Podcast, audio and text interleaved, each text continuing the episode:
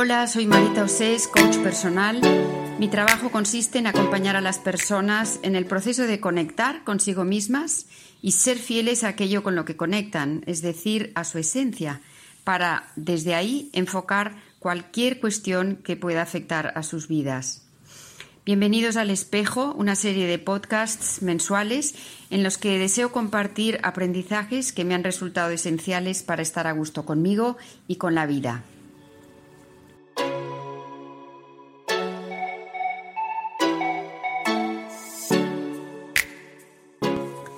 Después de preparar una sesión en torno al tema del perdón, he sido más consciente de que el enfado es una emoción, pero también es una herramienta para conseguir ciertos objetivos, y uno de ellos es el no perdonar. En este tema cada uno tendrá sus propias experiencias y es muy personal sobre las razones que tiene para perdonar o no, o para que le cueste hacerlo. Y me ha parecido que la terapeuta Robin Casarjian expone con mucha sabiduría esta cuestión y me baso en su libro Perdonar, una decisión valiente que nos traerá la paz interior para ofreceros este resumen. Ella señala dos razones principalmente que dificultan el perdón. La primera sería que el hecho de no perdonar me aporta unos beneficios, entre comillas, determinados, es decir, que quedarme enrocada en mi enfado, en la ira o en las ganas de venganza me, confiere ciertas ventajas.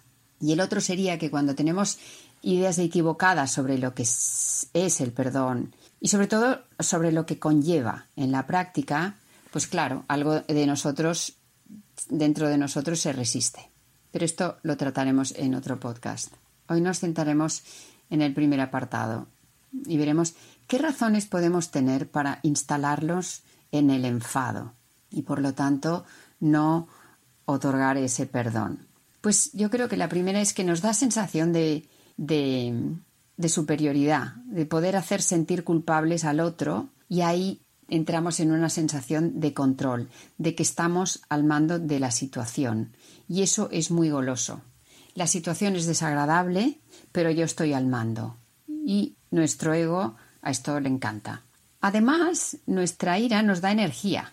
Nos da energía para hacer cosas que no haríamos sin esta ira. Cuando estamos enfadados es como si tuviésemos una, una gasolina, sobre todo las personas que no se permiten a sí mismas enfadarse porque les enseñaron que no era correcto, porque no se ajusta a la imagen que quieren proyectar de sí, por lo que sea.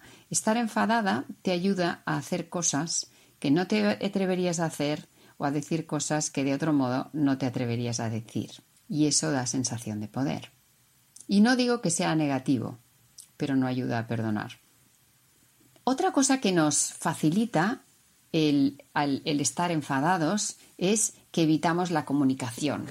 No nos interesa hablar, nos incomoda, no sabemos por dónde empezar, por lo que sea, no queremos comunicarnos y el enfado es una barrera con la que castigas a la persona que te ha ofendido, que te ha hecho daño. Esta persona a lo mejor querría hablar, querría darte alguna explicación, justificarte, saber cómo te sientes, saber qué puede hacer, y el silencio de mi enfado pues la castiga. O mis palabras hirientes la castigan y rompen la comunicación. Y eso también puede hacer sentirnos más seguros, más protegidos. Detrás de mi enfado no tengo nada que perder ni que ofrecer. Me blindo y no tengo que hacer ningún esfuerzo más, ni para acercarme ni para alejarme de esa situación. Por otro lado, el enfado te hace creer que estás en lo cierto, que tienes razón. Eso es lo que cree tu ego y, y nos da tranquilidad. Y es una tentación muy grande enrocarnos ahí. También cuando estamos enfadados evitamos sentimientos que fluyen por debajo del enfado y de la rabia o de la frustración o lo que sea, que cada uno le llame como lo siente, ¿no? Eso que experimentas a raíz de un daño que te han hecho.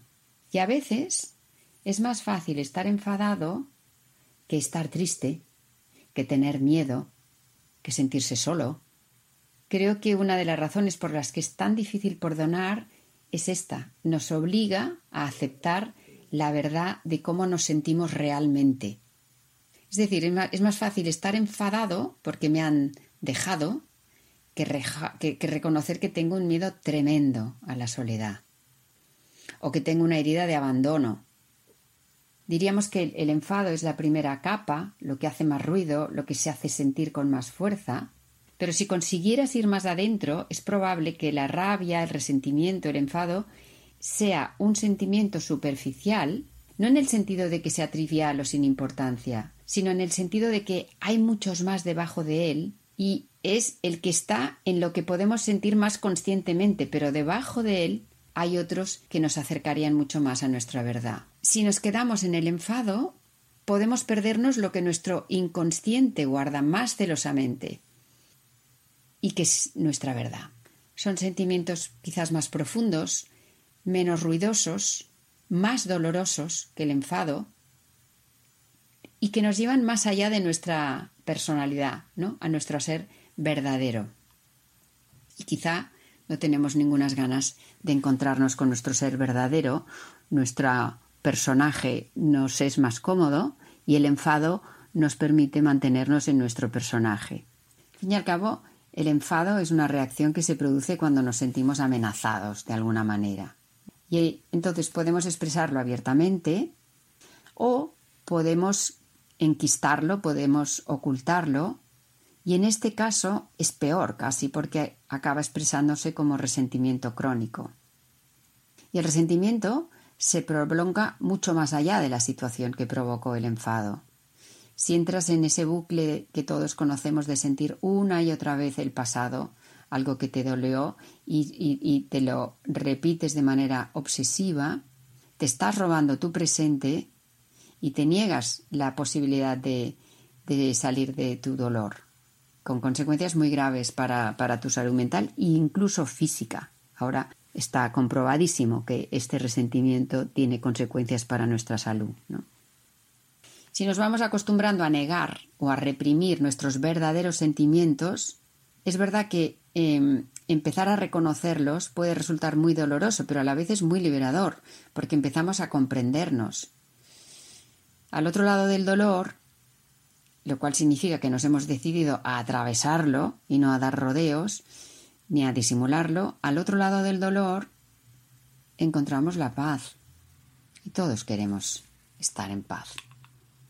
Otro motivo por el que nos aferramos a la rabia o al enfado, muy frecuente este, es porque es una manera de no soltar una relación. Puede que me hayan dejado, pero mientras siga detestando a esta persona o me sienta furiosa con ella, no suelto la relación, que en realidad es lo que me habría gustado, que no se rompiese. De alguna manera, estando enfadado, mantengo ese vínculo. Eh, mantengo en virtud de algo muy negativo, pero lo mantengo. Me ayuda a no soltar algo que me conviene soltar este enfado. Y por último, es muy cómoda la posición de víctima. Es cierto que podemos haber sido víctimas de una injusticia, de una herida, de, una situación eh, dolorosa, pero si eso, que es una situación concreta, lo conviertes en tu identidad, pierdes tu propia identidad empoderada. Y ahí convendría preguntarnos, ¿quiero ser víctima toda la vida de esto que me ha pasado? ¿O puedo convertirme en protagonista? Cuando me mantengo toda la vida en posición de víctima, consciente o inconscientemente estoy cosechando otros de, otro de los beneficios, entre comillas, del enfado, que es no me responsabilizo de lo que está ocurriendo en mi vida ni de cómo me siento. Tengo a alguien a quien culpar de mi infelicidad, veo el problema como algo externo a mí y me sitúo en la impotencia. No puedo hacer nada. En realidad vuelves a perder tu poder, pero estás justificándote en tu posición. Claro, si no somos conscientes de todo esto que pasa con el enfado, estos beneficios pueden sabotear un deseo auténtico de perdonar. Es una parte de ti que querría hacerlo, pero hay todos estos factores que se interponen y no lo haces. Llegados hasta aquí, si reconoces que aplicas alguna de estas estrategias y te das cuenta de que en el fondo no te benefician, que son beneficios muy secundarios con respecto a liberarte de la carga del dolor, te invito a que no te juzgues, sino que comprendas que tienen una razón de ser. Observa simplemente que tu mente ha elegido estas estrategias para sobrevivir a lo que le ha tocado enfrentarse y empieza a ser compasiva, compasivo contigo misma. Porque hay otras formas de conseguir lo que todos anhelamos, que es básicamente estar en paz.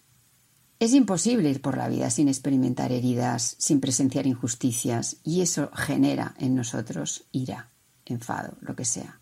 Por eso es imprescindible el perdón.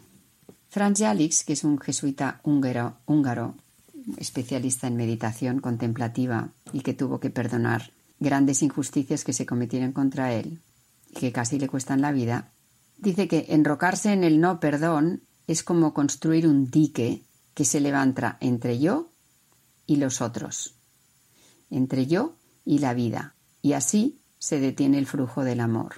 Y entramos en una paradoja. Todos queremos amor, todos lo necesitamos, pero le ponemos una barrera. Si me quedo en la ofensa, en el enfado, mi ego, justificado por el dolor, toma el mando de, mi vida y decide por mí. Por el contrario, el perdón me permite que me abra de nuevo al amor, me ayuda a recuperar mi poder, que, había cedido a la rabia.